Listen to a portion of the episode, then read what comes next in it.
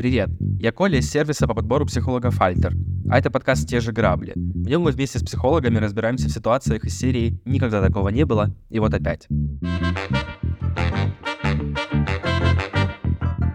В третьем сезоне мы разбираем грабли и истории поп-культурных персонажей. Мы пытаемся понять, какие сложности были на их пути, какие решения они принимали и каким урокам они могут нас научить. Во втором выпуске подкаста у нас в гостях Анна Белоголова, и вместе с ней мы поговорили о Роуз из фильма «Титаник». Мы попытались разобраться, почему же спустя столько лет Роуз вспоминает своего бывшего на корабле, как Роуз поменялась и стала прислушиваться к себе, как Джек помог ей стать собой, и почему спустя столько лет она все еще хранит эту историю в сердце. Если грабли Роуз кажутся вам знакомыми, вы можете записаться к психологу по ссылке, которую мы оставили в комментариях к этому выпуску. Также мы дарим вам скидку 20% на первую сессию по промокоду Грабли. Она действует до 31 декабря 2023 года. Третий сезон также будет выходить и на Ютубе. Ссылку на видеоверсию мы оставим в описании этого выпуска. Будем рады вашим комментариям и обратной связи. Поехали! Здравствуйте, дорогие слушатели. У нас сегодня в гостях психолог Анна Белоголова. И сегодня мы будем обсуждать персонажа Роуз из «Титаника». И попробуем рассмотреть ее тоже с психологической точки зрения, попробовать посмотреть, какие у нее есть проблемы, почему она вспомнила бывшего спустя почти много-много лет. И, в общем, попробуем обсудить эту тему. Вот, Анна, как вас можно корректно представить слушателям? Можете рассказать, пожалуйста, немножко о себе? Здравствуйте. Хотела бы сказать, всех рада видеть, но так заочно. Я являюсь э, психологом уже 17 лет. С момента получения диплома я в этой профессии работаю. И последние 5 лет я веду частную практику, то есть это индивидуальная терапия и супервизия для специалистов, помогающих профессии, потому что работа с людьми предполагает, если не личную терапию, то хотя бы такое проветривание чувств. Вот в этом тоже помогает. Здорово. А вот вы сказали, что вы 17 лет, да, получается, уже как психолог, но практику ведете 5 лет всего. А что вот 12 лет, вот в какой профессии вы работали, если не секрет? Я работала психологом, но это была работа в организациях разных. Школа, сфера труда, помощь в поиске работы, как составить резюме, как э, представить себя на собеседование. Также в поликлиниках помощь в принятии репродуктивного решения женщинам mm-hmm. и также в области образования. Вся профессиональная деятельность сопряжена с должностью психолога в той или иной организации, но именно частная практика — это пять лет последних, да на себя работаю. Здорово. Какой у вас интересный путь получается в этом смысле? А почему вы решили в частную практику в итоге уйти? То есть mm-hmm. почему вам показалось это как-то интереснее или значимее? Для меня большая ценность э, — свободное время, потому что я работаю с клиентами в том числе на своем ресурсе, и важно, чтобы я чувствовала, что у меня есть время для развития своей личности. Восьмичасовой рабочий день, я понимала, что он не всегда позволяет это сделать, и для меня было важно, что я сама решаю, сколько приемов приемов в день у меня будет, и куда я потрачу оставшееся свободное время. Вот. И, собственно, это была цель. Mm, здорово, здорово, очень интересно звучит. Надеюсь, что сейчас вы получаете удовольствие, и вам классно. И удобно с ценностью гибкого подбора времени.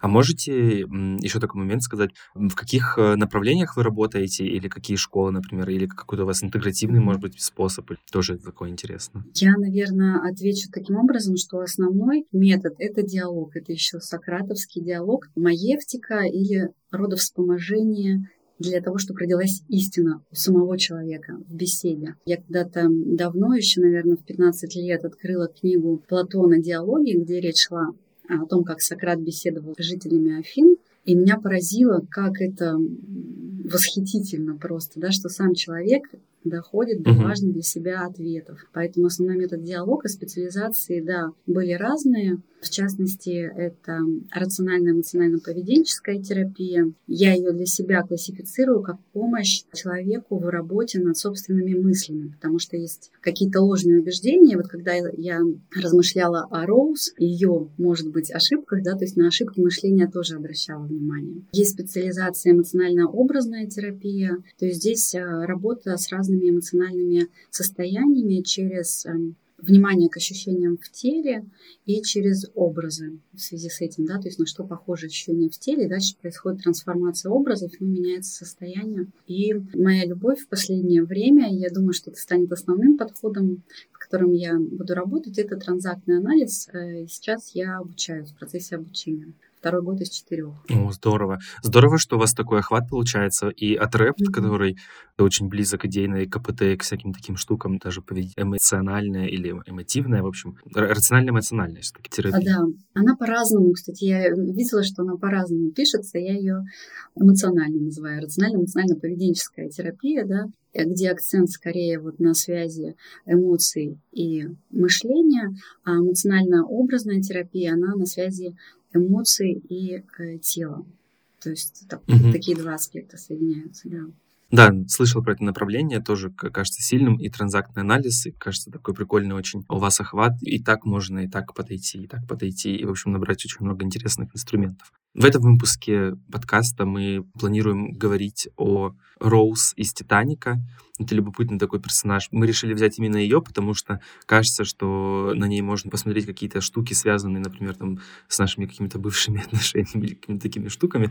Но вообще в процессе разговора, например, как с Дейнерис у нас было, мы обсуждали в предыдущем выпуске, мы вообще пришли совершенно к другому выводу. Поэтому если здесь тоже придем к какому-то выводу, то другому совершенно, то это тоже будет классно. Вот. Но тут хочется начать, может быть, у вас есть как-то возможность описать героиню с точки зрения каких-то, ну, знаете, вот вы как психолог, например, да, описываете Роуз, какими качествами она обладает, там, какие у нее проблемы, какие у нее там сильные или слабые стороны. То есть вот такой вот вопрос есть. Да, это очень интересно поразмышлять о героине с приложением профессиональных навыков, потому что вообще изначально это один из моих любимых фильмов, и анализировать бывает сложно, когда просто есть вот такая любовь к фильму героини. Как бы я э, ее описала? Мне кажется интересным моменты, через которые режиссер знакомит нас с героиней. Да? И ну, я да. обратила внимание, что когда она впервые попадает в кадр, и вот в 17-летнем возрасте мы с ней знакомимся, да, то есть первое, что мы видим, это ее руку, которую она подает в ответ на руку жениха. Угу. Если попробовать так символично на это посмотреть, то есть это некоторая ведомость. И когда мы видим ее уже в возрасте 101 года, да, кадр там тоже показывает ее руку, но эти руки лепят вот сосуд на гончарном кругу, как будто метафора, что она уже сама создает свою жизнь. И мне кажется, это вот показано вообще через образы, динамика личности персонажа, да, то есть ключевые изменения. И в начале фильма я бы ее характеризовала как раз как, э, с одной стороны, зависимую, то есть она ведется вслед за матерью, за женихом, но при этом она хочет по-другому, как она еще до конца не сформулировала для себя и не сформулировала свое право хотеть по-другому. Поэтому в ее характере есть такие пассивно-агрессивные черты. То есть она часто отвечает э, колкостями. Мне нравится ее шутка, например, про Фрейда. Мужчины, которые озабочены вот размерами, Фрейду показались бы интересными, да, их озабоченность сигарету, когда она закуривает за столом, зная, что мама это не одобряет, да, и даже первые моменты знакомства с Джеком, там тоже есть такие нападки.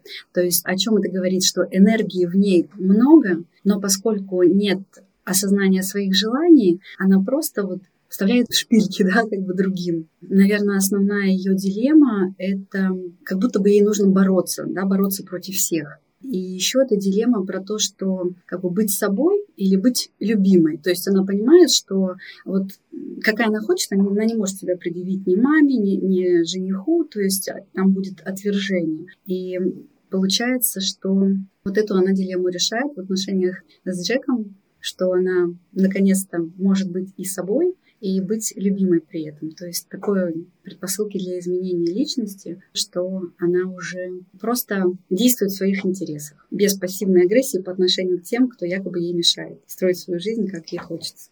Очень классно, вы так сказали, и глубоко тоже, потому что я, честно говоря, когда смотрел, не копал так глубоко и так не рассуждал, и круто, что вы так внимательно рассмотрели ее характер и какие-то ее такие штуки. Просто мне «Титаник» нравился как фильм с точки зрения вот именно самого корабля. Я помню просто в детстве любил его рисовать или там из картона склеивал почему-то. Вот нравился сам корабль, но про персонажей даже так и не думал глубоко. Вот. Но и вы сказали, что это ваш любимый фильм, кажется, да? Да, спасибо, что так характеризовали. Но действительно, я вот когда готовилась, я пересматривала фильм, но большую часть до конца не успела пересмотреть. И я большое удовольствие почувствовала от того, что можно останавливать, присматриваться к деталям. То есть это совершенно другой просмотр, когда есть вот цель обратить внимание на образы, там, на, на символы, о чем-то подумать. Так что спасибо за эту возможность, я очень рада. Я рад. Я честно скажу, я не пересматривал фильмы, на которые у нас есть коммитмент с другими психологами записывать другие эпизоды. Я не пересматривал. Я помню сюжет, я помню его довольно подробно, конкретно, например, в «Титанике». Но я его не пересматривал специально для того, чтобы так же, как, знаете, как в первый раз изумиться или удивиться каким-то сюжетным поворотом там или каким-то таким штукам, потому что просто приятно удивляться. В этом смысле вот есть какие-то очень классные такие моменты, на которые вот, например, вы обращаете внимание. Да, я бы здесь еще сказала, что я пересматривала версии, она называется режиссерская, то есть вырезанные элементы. И мне показалось mm-hmm. тоже очень важным и значимым, потому что там, например, в одном из вырезанных моментов есть такой диалог у Роуз и Джека. Они наблюдают падающие звезды, она говорит, что нужно бы загадать желание, и он ее спрашивает, ну зачем? а чего ты хочешь? И она говорит, что я хочу того, чего не может быть. Это у них диалог после гулянки на нижней палубе. В этот момент она еще во власти своих ограничений, запретов, которые она впитала от матери, и она еще как бы не берет жизнь в свои mm-hmm. руки. Поэтому, да, такие там изюминки тоже есть вырезанных. О, интересно. Интересно как. Вы еще такую фразу сказали, она выбирает быть любимой или быть собой. Если немножко абстрагироваться конкретно от Роуз, то есть мы понимаем, что э, фильм повествует о времени, где еще довольно архаичные такие немножко устои, да, где, наверное, гораздо сильнее влияние патриархата или каких-то таких вот патриархальных штук. Но мне лично кажется, что это как будто бы ложный выбор. То есть это вот дихотомия, которую ставят, что типа либо быть любимым либо быть собой, мне кажется, она ложная немножко. Как вы вот в целом безотносительно Роуз, если относитесь к этому вопросу? Да, вот как раз эти дилеммы, потому что они ложные, и они как будто бы принуждают человека к выбору, хотя нужно разрешить себе одновременно и то, и другое. Ну да, да, да. да. Интересно. Но а как вы думаете, вот если, например, пофантазировать, вот Роуз после крушения Титаника и после того, как она выжила на этой двери, она поменяла бы отношение к жизни mm-hmm. свое или нет? То есть вот э, представьте вот всю жизнь жить в каких-то там ограничениях и как-то, не знаю, иметь одну картину мира, и кажется, что после вот такой ситуации, когда там буквально, да, чуть смерть не забирает тебя, но кажется, что мир как-то должен перевернуться. Или или нет? Вы имеете в виду, если бы не было этой истории любви, переосмыслила ли бы она? Просто, если бы было крушение, история любви бы там не сложилась, да, то есть переоценила ли бы она? Не-не-не, я имею в виду, знаете, такой момент, вот, то есть она живет в каких-то ограничениях, да, mm-hmm. вот вы до этого сказали, которые матерью навеяны. Как mm-hmm. вы думаете, вот после этого крушения, вот чисто вот опять же фантазировать, она пересмотрела бы эти убеждения, которые навязаны ей матерью, или нет? Я думаю, что она переосмыслила еще а, до крушения. То есть вот для меня ключевая сцена, когда, ну вот это очень красивая сцена на носу корабля, такое вот прекрасное небо, то есть когда она подходит и говорит, я передумала Джеку, да, то есть она говорит в принципе о своей жизни. Он даже ей не предлагал, по сути, быть вместе, он ей просто предлагал задуматься, что она делает со своей жизнью, если она плывет по течению дальше. Угу. И когда она сказала, я передумала, вот с этого момента уже начались ее совершенно другие действия угу. в жизни. Понял. Так что да, к моменту, когда она проснулась, она уже была другой. А можете, пожалуйста, еще тоже вот э, подробно рассказать, вот как именно она проснулась, что было, какие убеждения поменялись? В чем она изменилась? Вот э, из образов тоже возьму, то есть там показывают э, момент, кстати, по-моему, это тоже может быть в вырезанных кадрах, когда она еще незнакомая с Джеком, она движется там по кораблю, светит солнце, и она повествует о том, что я солнце видела, но я его не чувствовала. То есть там был такой запрет на радость. Я в этом отношении тоже с клиентами работаю, что вроде все предпосылки радоваться есть, а радости почему-то нет. И как вот э, не парадоксально, после крушения, где она завернутая в одеяло, просыпается вот уже на другом корабле, она видит это солнце, и вот у меня ощущение, что она способна его именно чувствовать и радоваться ему, несмотря на то, что она ну, пережила вот потерю любимого человека только что.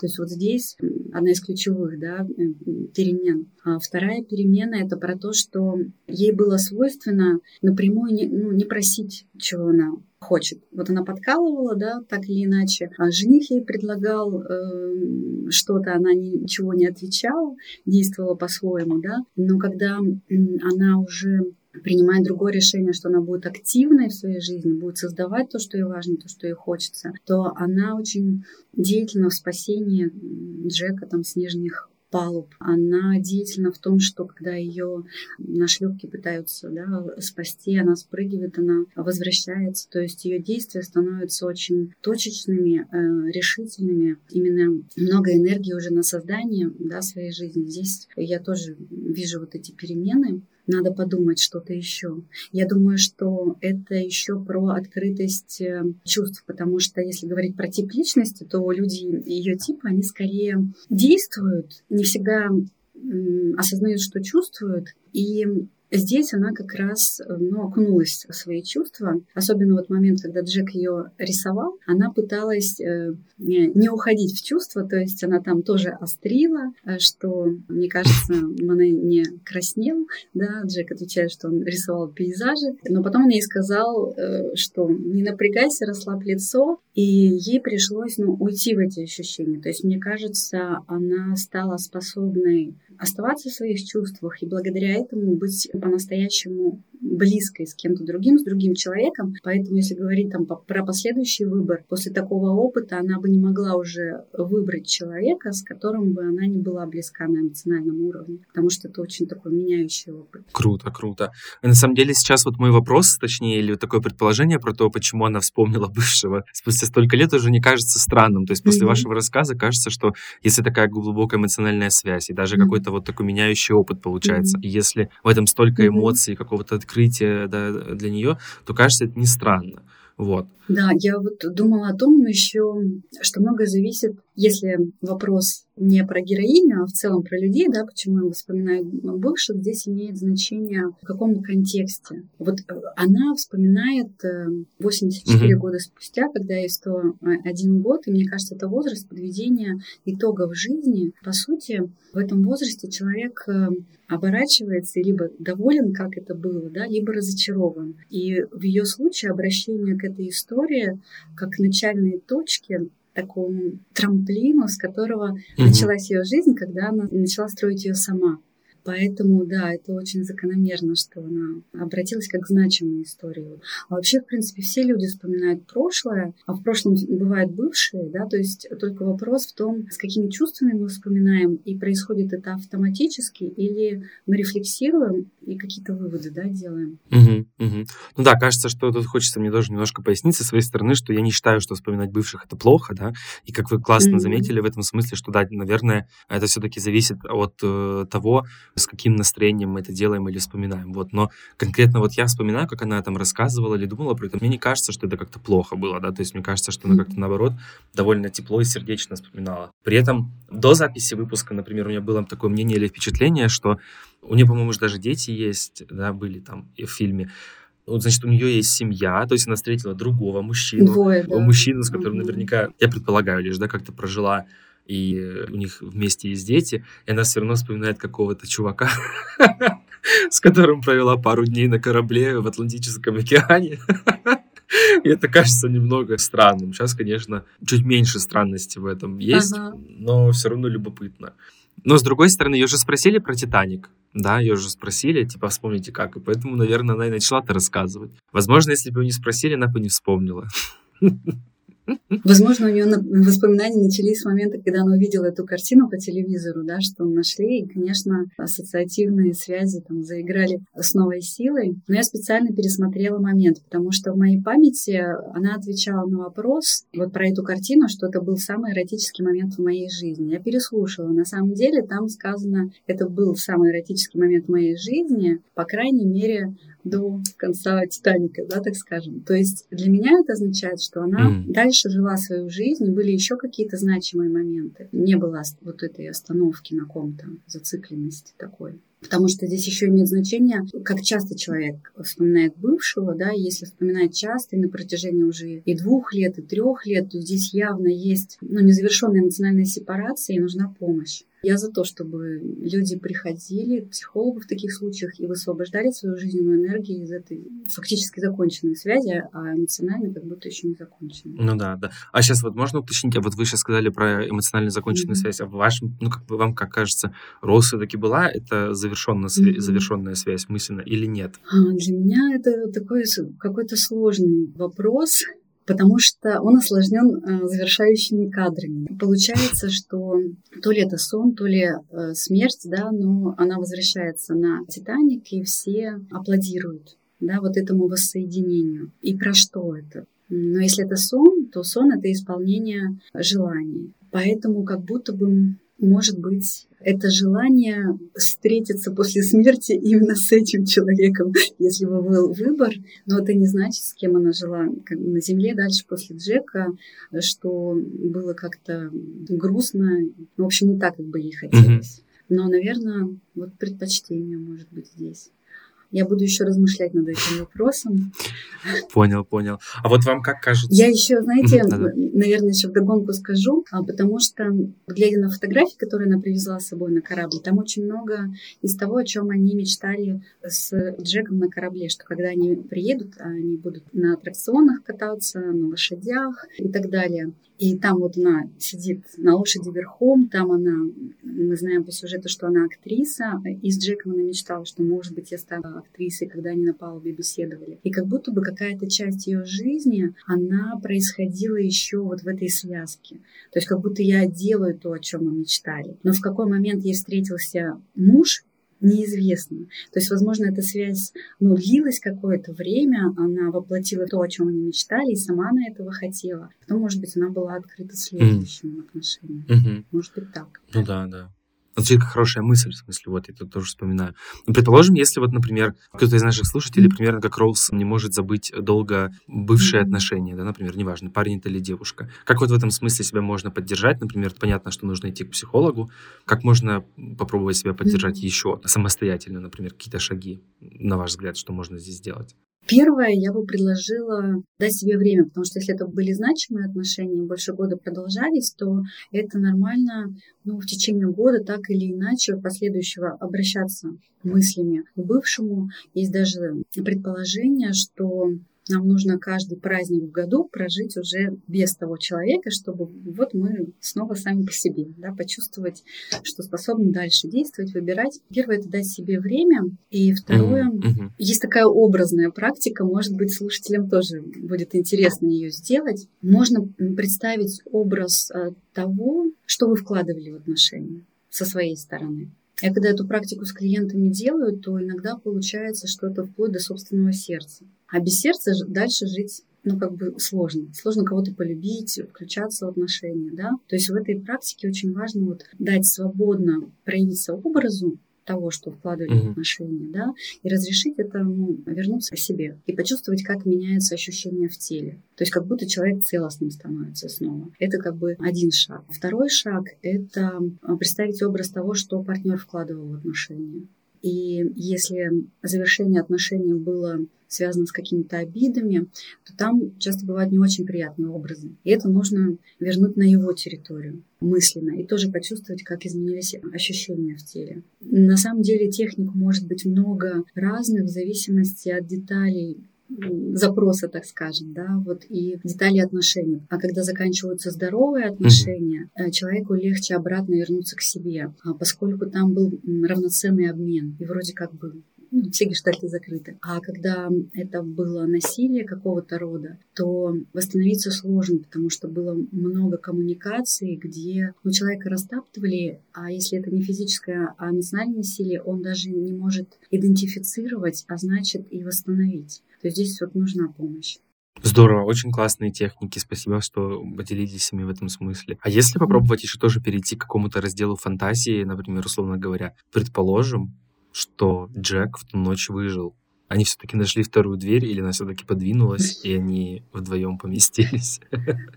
Вот, предположим, что он выжил. Как вам кажется, стал ли бы тогда для нее этот опыт прожитый для Роуз, этот опыт прожитый на Титанике, и вот эти вот какие-то открытия внутри себя для нее менее значимыми или нет?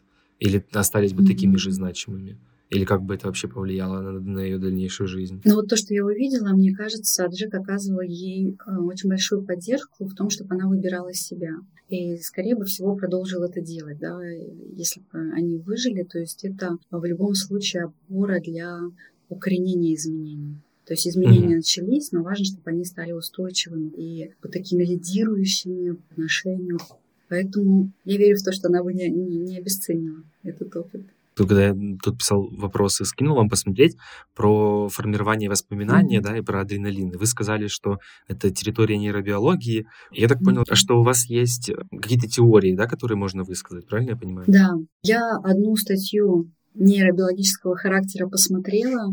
Там очень ну, много терминологии незнакомой для меня по названию разных там нейромедиаторов и так далее. Суть я поняла, что все зависит от э, уровня стресса. То есть, если стресс зашкаливает, наоборот, это может стирать воспоминания. И тут я вспомнила, что в принципе нет, это и психологическая территория тоже, поскольку, например, посттравматическое стрессовое расстройство, оно как раз характеризуется тем, что у человека может быть аннулировано воспоминание либо до травматического события, либо само травматическое событие, стертое из памяти, да, либо какие-то фрагменты после. Поэтому вот сила стресса, она таким образом да, влияет на воспоминания.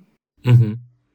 Да. А можно ли здесь тогда, например, ну вот знаете, как предположить или сделать такое некоторое допущение, что вот, например, Роуз запомнила это не потому, что у нее так классно все было с Джеком, и потому что она там как-то по-особенному чувствовала. А потому что был такой адский стресс во время, когда этот корабль тонул, что не запомнить такое просто вообще нереально. Их история началась раньше этого. И их история началась, можно сказать, с того, когда она испытала стресс, пока еще никакого кораблекрушения не было, но она чуть не упала в воды а, холодного океана. Там она испытала стресс, и э, он ее вытащил. То есть здесь мы можем предполагать вот особую связь благодаря тому, что он ну, оказался ее спасителем. А в этом случае есть эффекты да, психологические, чуть больше доверия, готовность открыться.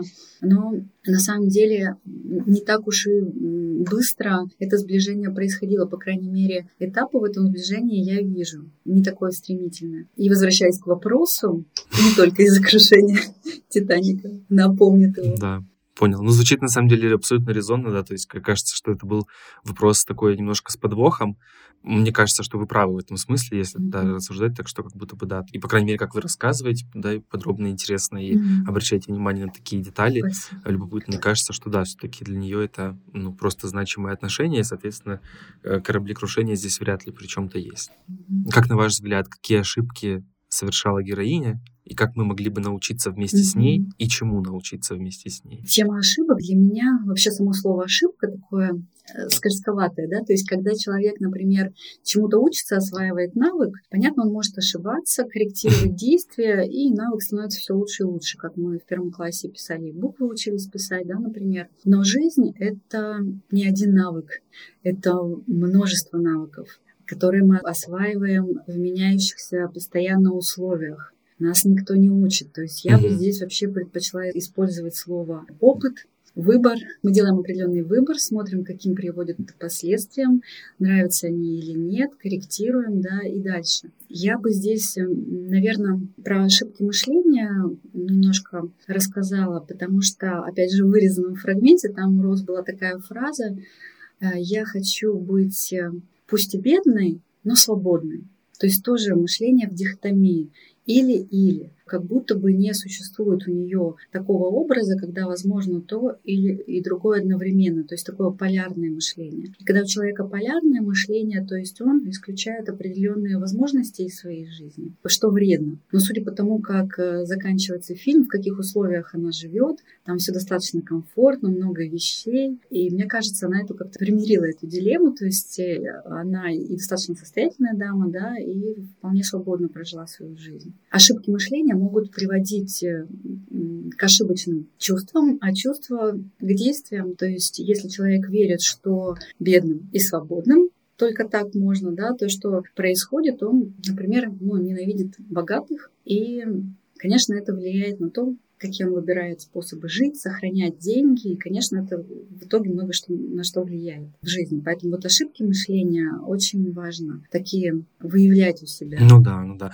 Я еще просто думаю, что вот мы вначале сами тоже как будто бы затронули немножко этот момент про ложный выбор, вот mm-hmm. эта вот ложная дихотомия, которая была про быть любимой или быть собой. Вот, и кажется, быть что собой, это, да. Что это тоже какой-то mm-hmm. такой вот, да, будто бы выбор. Но если какой-то подводить итог, то кажется, что изначально, честно говоря, я шел сюда с какой-то мыслью про то, что вот Роуз э, какая-то, видимо, не очень здоровая, что-то у нее не все хорошо, раз она вспоминает бывшего спустя столько лет. Но разговор с вами как-то очень помог мне пересмотреть эту позицию. Я понимаю, что на самом деле это просто какая-то очень красивая история любви. Yeah наличие этой любви или того, что так она хорошо об этом вспоминает, совсем не говорит и не утверждает, что, ага, если она так классно и хорошо это вспоминает, значит, у нее сейчас какие-то проблемы или всю жизнь остальную она прожила плохо.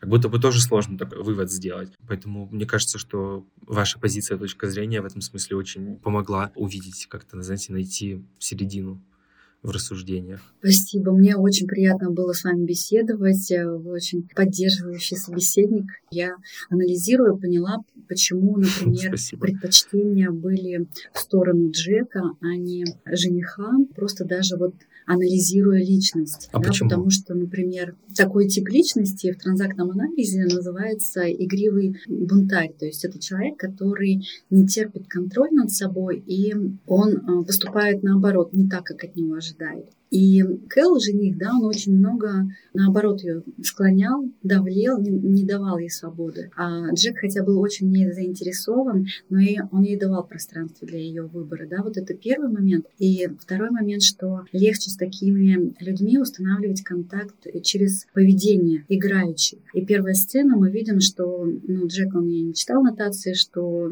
зачем ты хочешь убить себя, у тебя еще впереди долгая жизнь. Он конкретно начал действовать. Он стал подходить, а, дай руку, стал снимать обувь, был готов броситься. Это через поведение, вот установление контакта. Дальше он обращался к ее чувствам. А как там будет холодно? Я помню, как мне было холодно вот на рыбалке с отцом, когда я провалился. И вот именно такая последовательность да, для людей такого склада, то есть установление контакта через поведение играючи, потом обращение к чувствам, и дальше они уже начинают мыслить и принимать э, свои решения. А жених, он ей навязывал принимал решение, заходил к ней через мышление, то есть мы с тобой будем королями мира, если ты будешь моей и так далее. И это рождало совершенно ну, протестные угу. реакции да, с ее стороны. Очень интересное наблюдение в этом смысле. Спасибо, что поделились этим. Да, мне, кстати, этот жених тоже, честно говоря, не помню, чтобы он мне вызывал какие-то приятные эмоции. С другой стороны, я недавно такой думаю, кажется, что если у него есть деньги, и он там богатый какой-то влиятельный чел, наверное, он сможет обеспечить какое-то безбедное будущее, какую-то комфортную жизнь. Я такой думаю, вот, условно говоря, какой вот здесь выбор лучше всего сделать? Да, ну, понятно, что мы опираемся как-то на ценности, да, то есть кому-то вполне ок и выбрать отношения здесь. Но у меня такое ощущение, что если бы я был на месте Роуз, наверное, я бы выбрал бы жениха, потому что до конца своих дней мне не пришлось бы работать.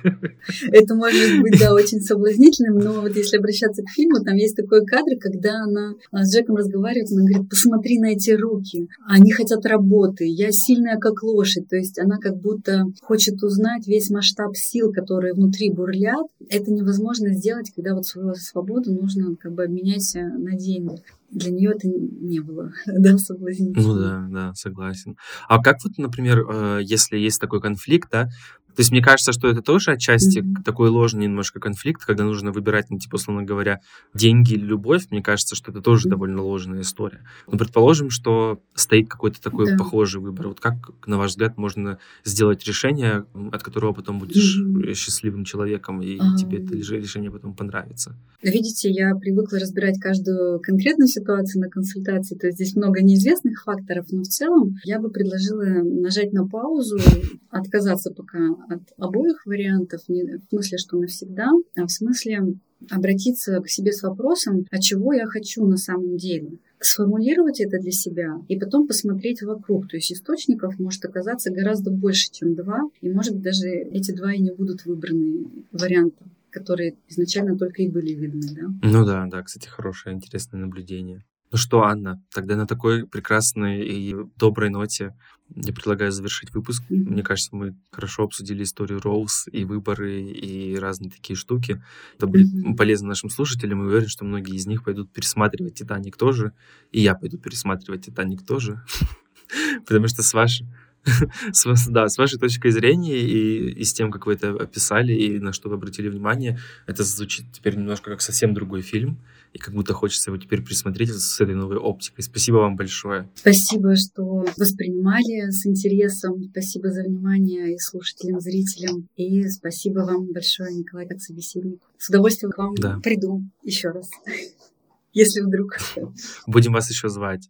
Для всех э, слушателей и зрителей тоже хочу поделиться информацией, что мы оставим ссылку на Анну на платформе Альтер, если вы захотите записаться, например, на психотерапию, вы можете это сделать.